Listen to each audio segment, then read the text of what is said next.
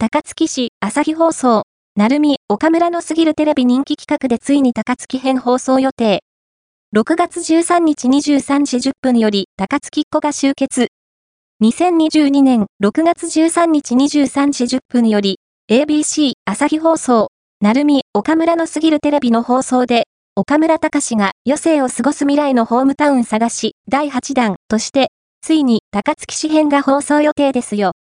4年連続で王将戦の開催地に選ばれ、町おこしの一環として提供されたおやつが話題となって、さらにメディアの露出が盛んになった高槻市。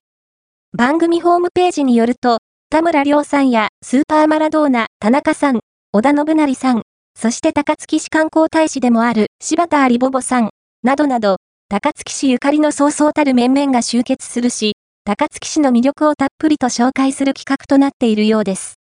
どのような内容に仕上がっているのか、今から放送が楽しみですね。